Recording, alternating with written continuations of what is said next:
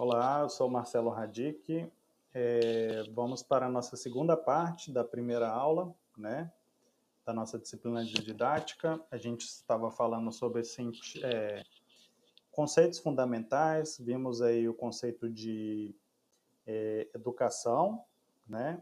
É, pedagogia e didática. E nós vamos continuar agora aprofundando um pouquinho mais e vamos ver é, o que, que nós entendemos enquanto sociedade da importância é, da educação. Falamos aí da educação, pedagogia, didática, né?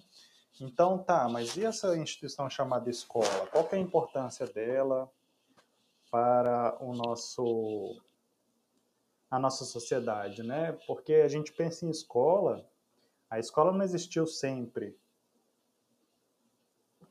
na humanidade. Muito tempo a gente teve aquelas educações no sentido mais amplo que a gente viu, né? A questão de não ser tão formal, não ser tão sistematizada, como era nas sociedades mais tradicionais, indígenas, em todas as sociedades, né? É... Antes da criação da escola, você tem na Idade Média, você tem na história da educação, você tem as oficinas, né? Você tem educação no Egito e tal, mas instituição escola mesmo era muito incipiente, ou seja, era muito pequena e não abrangia toda a população. A gente tem, é, na Idade Moderna, digamos assim, a gente começa a ter essa ideia de necessidade das escolas, né? necessidade das escolas para todas as pessoas de um determinado país. Né? Quando a gente começa a ter aí a Constituição dos Estados, Estado com E maiúsculo, Constituição dos países, digamos assim, para facilitar o entendimento, você passa a ter a ideia de uma nação, de um país, e da necessidade de se pensar a educação das pessoas que é, são os cidadãos desse país, né? E aí, nessa tela aqui, que foi a última que nós utilizamos, temos vários educadores que pensaram a educação brasileira, né? Mas em um determinado momento da história você passa a ter a educação obrigatória. Você pega a educação do Egito, como a gente estudou né, em História da Educação Física, da Grécia, de Roma, é, enfim, era, era educação voltada para os nobres, para uma determinada categoria, classe, né? Ou uma educação mais utilitária, como era no tempo da Idade Média, enfim voltada ao profissional, às escolas profissionais, né, para pouquíssimas pessoas, né? Mas em um determinado momento da história humana, a educação vai ser obrigatória para todas as pessoas, né?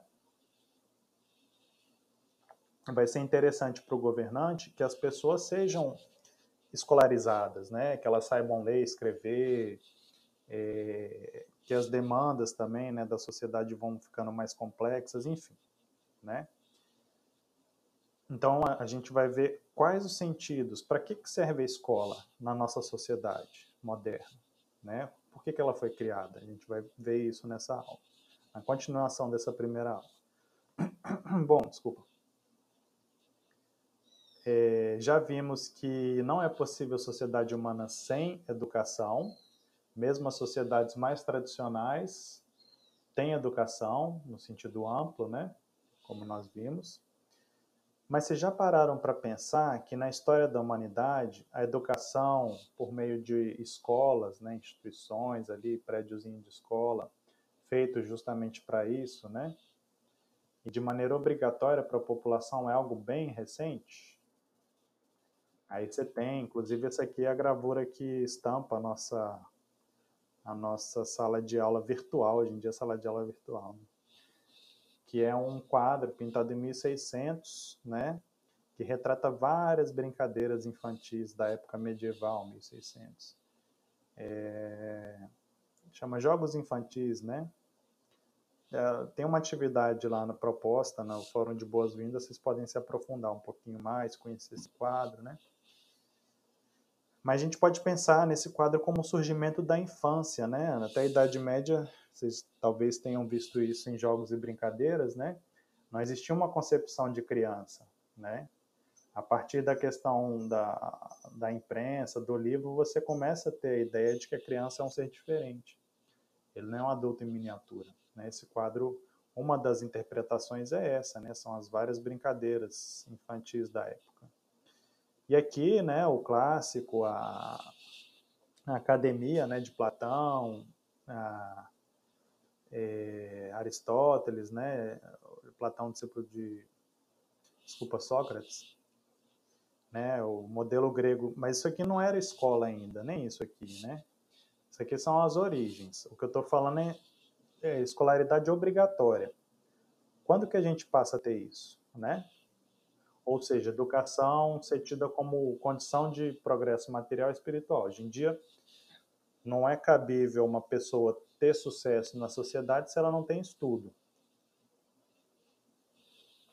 A menos que sejam esses casos muito particulares de um mega jogador de futebol aí, que não necessariamente o cara tem que ter essa educação formal, né?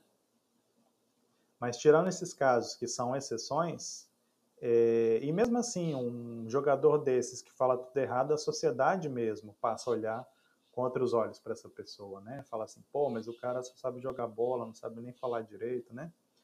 Você vai estar sempre sendo julgado se você não compartilha dos sentidos, né? Da, da, da, da educação, né? Da, da cultura escolar, digamos assim, básica, né? Bom, todo mundo que faz análises críticas sobre a escola, sobre a escolarização, não, não fala que a educação deva deixar de existir, educação escolar, mas visam sempre melhorar o que nós temos como educação escolar, né? Cada um dos teóricos que, que vocês devem ter visto em filosofia da educação, que nós vamos ver também, tem inclusive na educação física, eles não têm interesse em negar que educação escolar deve existir, mas cada um propõe formas de fazer educação diferentes, falando, obviamente, das vantagens né, de determinado método e tal, concepção pedagógica. É, então, as críticas que a gente realiza não são no sentido de negar a educação escolar, mas sim de melhorá-la, tá? A gente pode pensar em educação obrigatória, ou seja, o Estado, o país, digamos assim, obrigar as crianças a estarem na escola, né? A gente pode pensar a raiz disso lá no Iluminismo, na Europa, no século XVIII, por volta aí de 1700, tá bom? Isso ocorreu não foi porque as pessoas se tornaram bonzinhos, os governantes se tornaram bonzinhos, não, né? Na verdade, como tudo na história, na condição, né, é, social, cultural, econômica, o contexto, né, necessitou dessa, dessa, dessa conformação. Ou seja, o que, que aconteceu aí? Iluminismo, é, valorização da ciência, da razão, urbanização, é, as pessoas saindo do campo, indo para cidades, que nós vimos em História da Educação Física. Então, era necessário que as pessoas que tivessem na cidade não soubessem outros, outros habilidades do que só plantar, colher, é, cuidar de, de, gado, sei lá, de, de ovelha, né, no caso da Europa.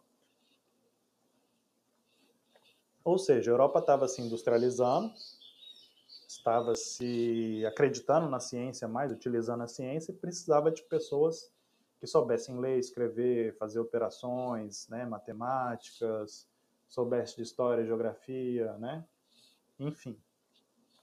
Então, se tornava necessário que a população de um determinado país tivesse essa cultura escolar, né, para o desenvolvimento da ciência, do progresso, etc. Tá? Então, uma nova ordem social que estava nascendo. E a educação obrigatória escolar também é uma forma de você integrar os estados nacionais na Europa. Essa coisa de país com fronteira certinha nem sempre foi assim. Muita guerra foi feita para determinar fronteiras dos países, especialmente na Europa, né? É, antes de existir país, a gente tinha os reinos feudais, né? A Itália tinha, sei lá, um reino em cada lugar e eles guerreavam. Você não tinha uma, uma noção de país, né? O próprio Brasil, por exemplo, já entrou em guerras, né, por conta de fronteiras. Né? A Guerra do Paraguai é um exemplo. É... Então, assim, a partir do momento que o país se forma, a gente chama de Estado com E maiúsculo como está ali, são as conformações que nós entendemos como países, com fronteira, com moeda, com governo, com é, população, né? Isso a gente vai ver em políticas públicas lá na frente, na disciplina que eu ministro. Então é importante para formar um senso de pertencimento, ah, eu sou brasileiro, eu sou argentino, ou seja, você frequentar um lugar que é a escola, trabalhando as mesmas ideias, os mesmos valores, né? Os mesmos currículos, digamos assim, para gerar esse sentimento de nacionalidade, de pertencimento, né? Ah, e é também educação obrigatória, ou seja, a escola sendo obrigada para toda a população, ela é uma forma de vigilância também simbólica, disciplinadora dos indivíduos, ou seja, ela vai é, disciplinar os modos como as pessoas agem, os costumes, as normas, os hábitos, isso é certo, isso é errado, né? Então, do ponto de vista, entre aspas, político, ou seja, a importância né, para os países, para a manutenção do, dos estados né, nacionais é essa. Né? E por que, que ela se tornou obrigatória? Porque se tornou necessário que os países, digamos, que estavam nascendo, escolarizassem, colocassem ideias comuns nas pessoas, digamos assim, que estavam é, habitando aquele país, né, se tornariam cidadãos. Ah, e hoje em dia a educação ela é obrigatória, né? E ela tem essa utilidade social, é um dever moral. Se você vê hoje em dia uma criança fora da escola, isso gera um mal-estar né, social. É errado a gente ver criança fora da escola.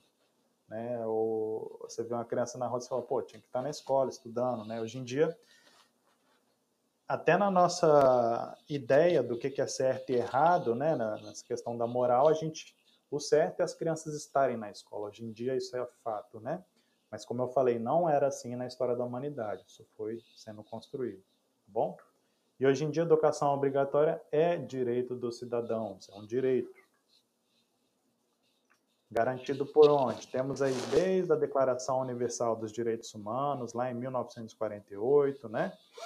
feita aí pela, digamos, a ONU, né, que estava nascendo, depois do período da Segunda Guerra, o mundo ficou perplexo, né, com toda a destruição, morte, e surgem esses organismos internacionais como surgiu a ONU, né?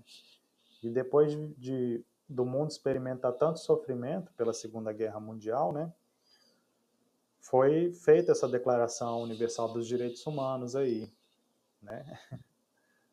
Esse aí foi péssimo, mas enfim. Ou seja, toda pessoa tem o direito à educação. A educação deve ser gratuita, pelo menos no que diz respeito à educação elementar e fundamental. A educação elementar será obrigatória. Né? Educação, além do, de um direito, é dever do Estado e da família, como nós vamos ver na nossa Constituição Federal de 1988. CF ali é Constituição Federal, tá? Abreviação. Foi promulgada em 1988, para quem não se lembra ou não sabe.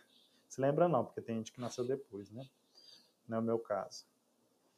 Mas, enfim, na Constituição Federal do nosso país, lá na seção primeira da educação, temos ali o artigo 205. Educação, direito de todos e dever do, direito de todos dever do Estado e da família, está até grifado. Não é só o Estado que tem que prover, a família também, né? conceito mais amplo de educação aí,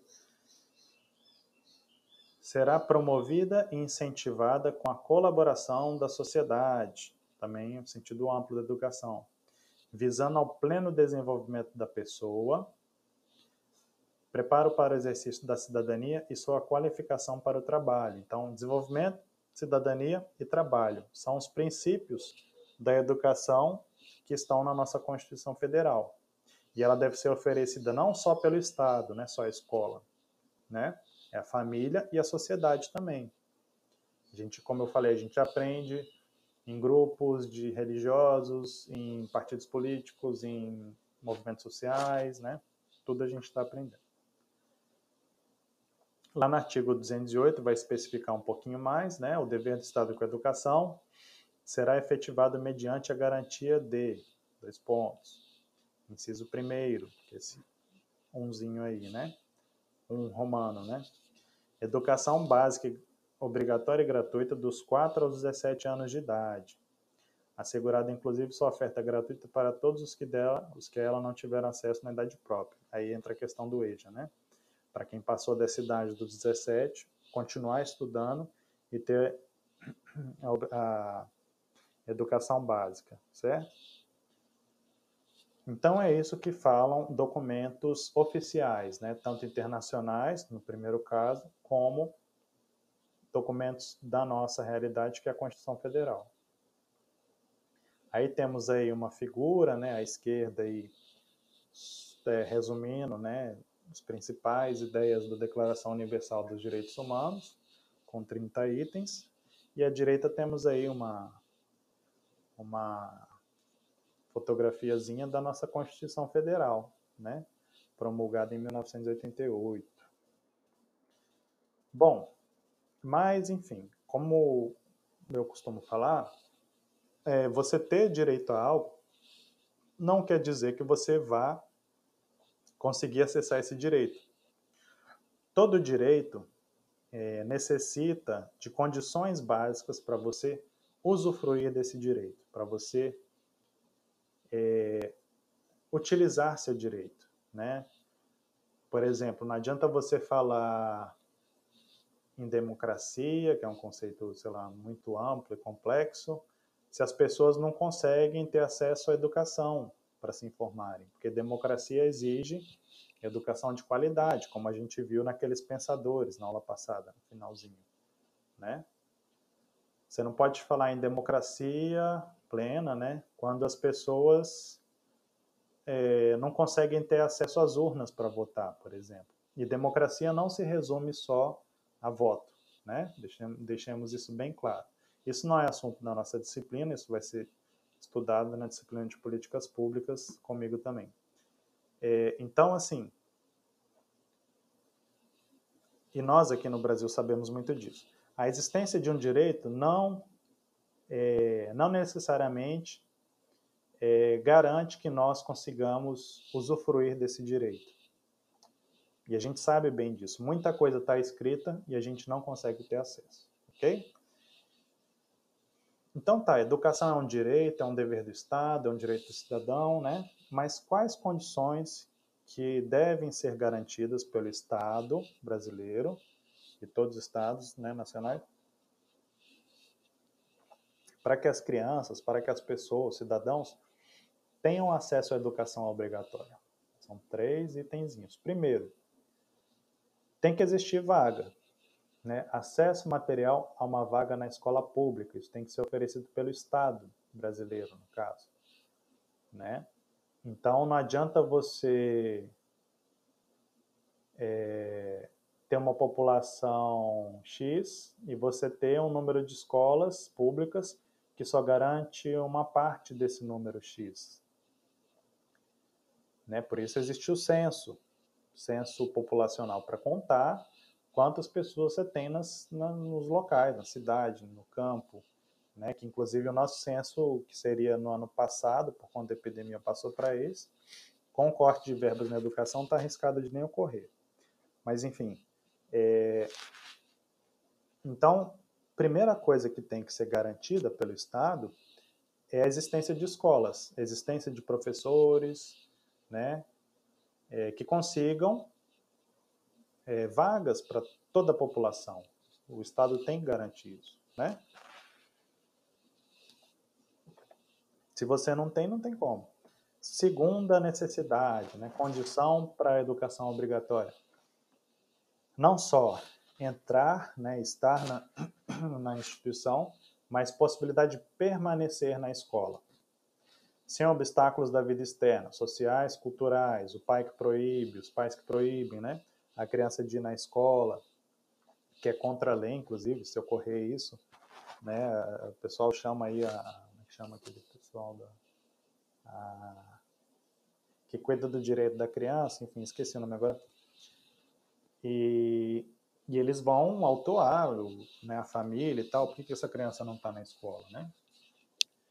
Então, não pode ter obstáculos da vida externa ou também o que a gente chama das práticas ocultas nas escolas, que acabam exclu excluindo o aluno, provocando evasão, ou seja, saída. Né?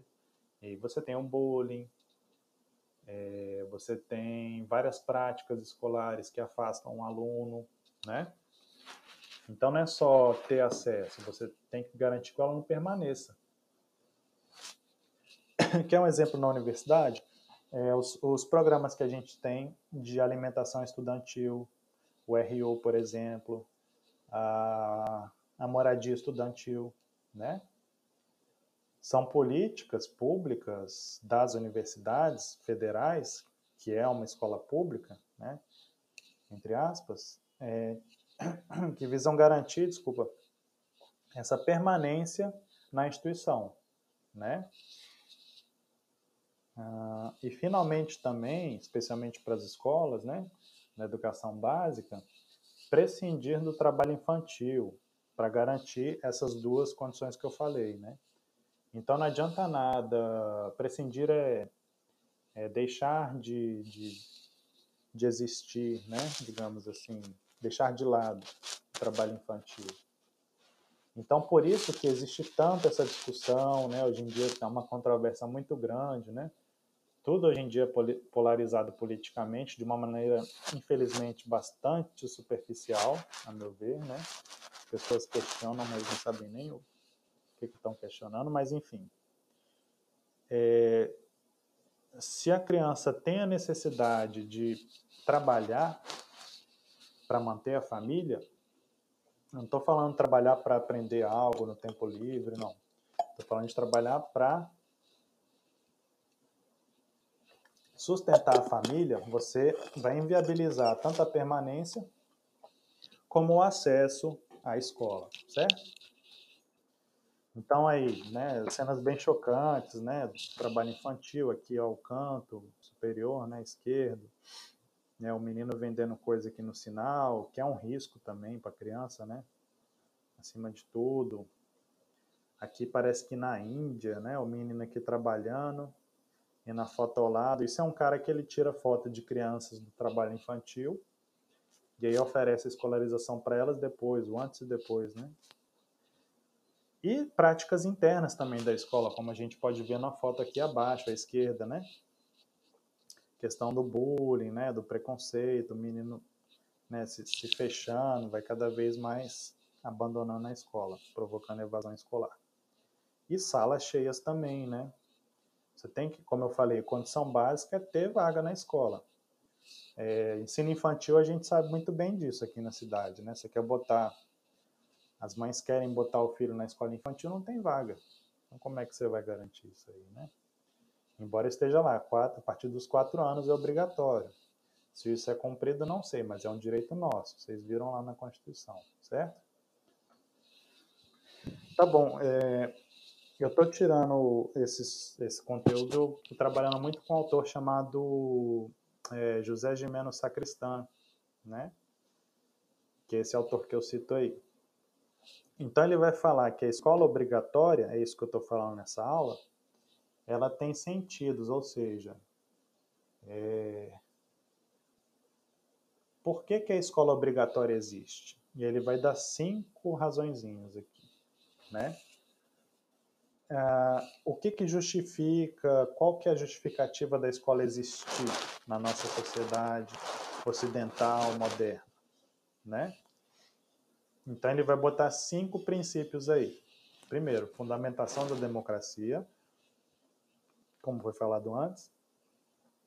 Estímulo ao desenvolvimento da personalidade do sujeito. Difusão e incremento do conhecimento da cultura em geral, inserção dos sujeitos no mundo e o último meio controverso, que é a custódia dos mais jovens. Vamos ver cada um deles. Então, esse autor vai entender que nós atribuímos à escola é, como fundamento da democracia. Não é possível ter democracia, né, soberania do povo, né, democracia, é, e a gente entende democracia como justiça, né, enfim, ninguém gosta de viver com algo injusto. Então ele entende que não existe democracia sem escola. Todo mundo entende isso, né? Esses autores, todos que eu falei na, no final da aula passada, colocam isso bem claro, né? Então, desde a, da, do livro clássico, né, da República de Platão, né, que ele falava da caverna, que as pessoas ficam presas a imagens que são projetadas, né, que são sombras, e o sujeito tem que se esclarecer, vai buscar na filosofia, no conhecimento, sai da caverna, vê a realidade como é para trazer para os, né? Então, desde Platão, a gente entende é, que as pessoas tinham que ser educadas, né? Tinham que ter a cultura escolar, né? Ah, para poderem exercer a cidadania, para você poder é, contribuir com sociedades mais justas, né? E a República fala disso, né? Como seria uma sociedade governada pela justiça, né? Por, por pessoas esclarecidas, enfim. Como eu falei, o exercício do governo democrático exige conhecimento para participar ativamente na discussão dos interesses públicos, controle social, representação. E a gente tem uma coisa que representa bem isso, né? Os conselhos municipais de saúde, de educação serviriam para isso. Fiscalização do bem público, do nosso dinheiro, dos impostos que nós pagamos, entendeu? Só que muitas vezes os conselheiros não têm, digamos, os instrumentos necessários, né? O conhecimento necessário para fiscalizar também. Então, é, não adianta nada você ter portal da transparência se o povo não sabe nem contar. Como é que você vai, digamos, verificar se o governo está tá gastando o dinheiro certinho que ele falou, se você não consegue fazer soma, divisão, né? Enfim, então, a escola, a educação escolar para todos é fundamento da democracia. Essa é uma ideia, tá? Segunda ideia que está até na Constituição que nós vimos, a escola, a educação escolar vai desenvolver a personalidade das pessoas, né? É, então, ela vai trazer o que tem de melhor de cada um. Isso aí é um ideal iluminista, né? num livro de um camarada chamado Rousseau, Jean-Jacques Rousseau, chamado Emílio. Emílio da Educação, né? Que ele vai fazer, ele não era pedagogo, mas enfim, ele escreveu, é um livro muito importante para nós, inclusive para educação física. E ele descrevia como seria a educação do Emílio, né? É, numa perspectiva bem assim, é, como diria, positivista, né, que o sujeito tem que experimentar é, as coisas, enfim, extraindo o melhor da, da pessoa, né, desenvolvendo plenamente o sujeito, né. Essa é uma ideia. Se uma pessoa não vai na escola, a gente fala, poxa, mas que talento perdido, né? É muito comum a gente ter essa ideia também não desenvolveu o talento, poxa, e a gente vê isso mesmo, né? Uma pessoa muito boa numa determinada coisa que ela sabe fazer, mas faltou é, aquele trabalho mais aprofundado, sistemático, né? Que uma educação mais formalizada, mais sistematizada poderia extrair, né? Uma terceira ideia também que, é, que a gente tem, né, da escolarização obrigatória, né?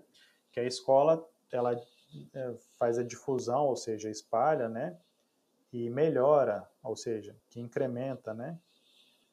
Agrega, junta o conhecimento e a cultura em geral. Isso é um ideal iluminista, de esclarecimento, né?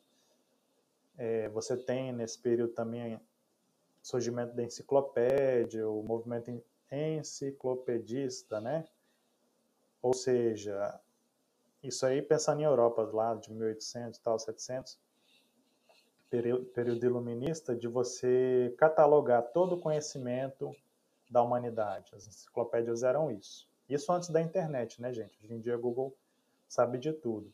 Mas quem é um pouquinho mais antigo como eu, antes de Google, de internet, você tinha ainda é, dependência dessas enciclopédias, o que era bem interessante também, né?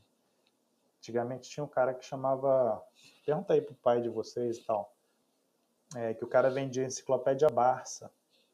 Pergunta para o seu pai qual era a importância de você ter em casa, de, de um pai, digamos, de família ou mãe, sei lá que seja, é, da importância que era para ele adquirir, e não era barato, da família adquirir um conjunto de enciclopédia Barça para os filhos estudarem, né? Esse acesso à informação que a gente tem hoje, facilitado, isso é novidade. Né? Antigamente você, a gente não tinha esse acesso à informação, era muito mais restrito. Né? Ah, falando da enciclopédia, né? Mas, então, é isso. A escola também é entendida como essa guardiã da cultura, da alta cultura, né? Que vai ampliar as capacidades dos seres humanos. Ou seja, é, a escola guarda o conhecimento e o aluno vai lá para conhecer o que de mais é, alto a gente tem na cultura, né? A química, a física, as ciências, a norma culta do português, a, os esportes, a dança, a luta, jogo e brincadeira, né? De uma maneira mais é, aprofundada, digamos assim, né? A escola é entendida também como uma instituição que insere os sujeitos no mundo, que prepara os sujeitos para as atividades do mundo, né? Isso tudo que eu falei, se vocês prestarem atenção, no nosso texto da Constituição fala de vários desses itens: formação para a cidadania, formação para o trabalho, né? cultura geral, enfim. Então, é... uma quarta justificativa da educação escolar seria essa, né? A escola prepara os sujeitos para o mundo, é uma finalidade de utilidade da educação, certo? A escola então educaria os sujeitos para entender e participar de sua cultura. E óbvio, uma escola no Brasil vai ser diferente de uma escola nos Estados Unidos. Cada um são sociedades diferentes com currículos diferentes, né? com interesses de formação diferenciados. Preparação para o trabalho, né? A escola sempre vai pensar nisso, inserção dos sujeitos no mundo, né? Pensando no mundo do trabalho, né? Ah, não só adaptar-se ao mundo, mas transformá-lo. Isso é importante também. A gente fala muito em ah, a escola tem que formar os sujeitos para se adaptar ao mundo, né? Mas também, numa visão mais de Paulo Freire aí, né, que a gente vai ver ele mais a fundo mais na frente, não só a gente tem que falar não só em adaptação, né, mas a gente tem que falar em leitura crítica de mundo também, e quem sabe transformação desse mundo para melhor, de preferência, né? Então é, essa seria uma quarta justificativa, preparar o sujeito para a vida social do mundo. E uma quinta justificativa que, embora ela seja meio oculta, ou seja, nenhum educador vai admitir isso, nenhum professor, nenhum diretor de escola vai admitir isso, mas a sociedade é, sabe que isso é uma função muito importante, né? Que é a chamada custódia dos mais jovens. O que é custódia? É, entre aspas, é você ter a liberdade, é, entre aspas, aprisionada, né? Em um determinado momento fulano está em custódia, ou seja, ele está lá, a polícia prendeu uma pessoa, ela está em custódia da polícia, esperando o julgamento, sei lá, né? Então a escola seria essa instituição também que faz essa custódia. Como assim? Ela ela tem posse, entre aspas, das crianças por um determinado momento, que é o momento que a família, que a que o pai vai trabalhar, que a mãe vai trabalhar, né? A família deixa a criança lá com a escola e pronto, vai resolver a vida, vai, né? E cada vez mais presente. Não é possível hoje, em famílias mesmo as tradicionais, né, com pai, mãe e tal, tradicional burguesa, né? Uma só pessoa trabalhar é muito raro hoje em dia, né? As coisas estão caras pra caramba, piorando cada vez mais. Cada vez mais todo mundo da família tem que trabalhar, né? E as crianças acabam ficando nas escolas, né? Então isso seria uma espécie de pacto entre aspas entre família, escola e Estado, né? realidade cada vez mais presente na democratização da escola-população, ou seja, democratização a gente fala de massificação da escola. Todas as classes popular, todas as classes, inclusive a popular, terem acesso à escola. Isso é democratização, né? Ah, e claro, aí você entra também muito na questão disciplinar da escola, né? inclusive com famílias cada vez mais ausentes, a necessidade da escola fazer o papel da família, o que eu acho super errado, se torna cada vez mais presente. E até os próprios professores, eu já vi professor com escrito isso em camisa, assim, né? Tipo assim, escola não educa, escola tem que ensinar. Interessante isso e faz um certo sentido, né? É... Porque valores mesmo deveriam ser trazidos da família, né? Mas cada vez mais a gente sabe que as famílias estão desestruturadas, especialmente países como o Brasil, né? É, famílias sem a presença de um dos pais, é, abandono familiar, é, enfim, miséria, né? Condições desfavoráveis socioeconômicas. Você tem famílias estruturadas que deveriam oferecer o básico ali, né, de formação, de valores e tal, e você não tem mais isso, né? Então a escola acaba sendo sobrecarregada com essas funções, que de certa forma também não seriam delas, né? Se a gente buscar na Constituição tá lá. É dever do Estado, da família e da sociedade também, né? Mas o que acontece é que a escola cada vez mais tem lançado mão dessas violências simbólicas, antigamente eram físicas, né? Controle do corpo, vigilância psicológica. Isso aí a gente vê bem claramente, a gente vai ver mais a fundo, na disciplina que é o ministro de Fundamentos Socioantropológicos. Provavelmente vocês já viram, né? Que vocês estão no quarto período. Isso é o ministro no segundo período, né? com Foucault, com é, outros teóricos, o Louis Althusser, né, Louis Althusser, é, Pierre Bourdieu, né, eles vão falar muito dessa função de controle da escola, controle do corpo especialmente, psicológico, né. Ah, então, é isso, né, seriam cinco é, sentidos, cinco finalidades da escola obrigatória nos dias de hoje, nas sociedades ocidentais, né? Essas cinco que a gente falou. E acho que aqui nós terminamos. Sim. Então, terminamos essa segunda parte é, da aula. Aqui foram as referências que eu estou utilizando. Eu sempre deixo ao final as referências para que vocês possam buscar.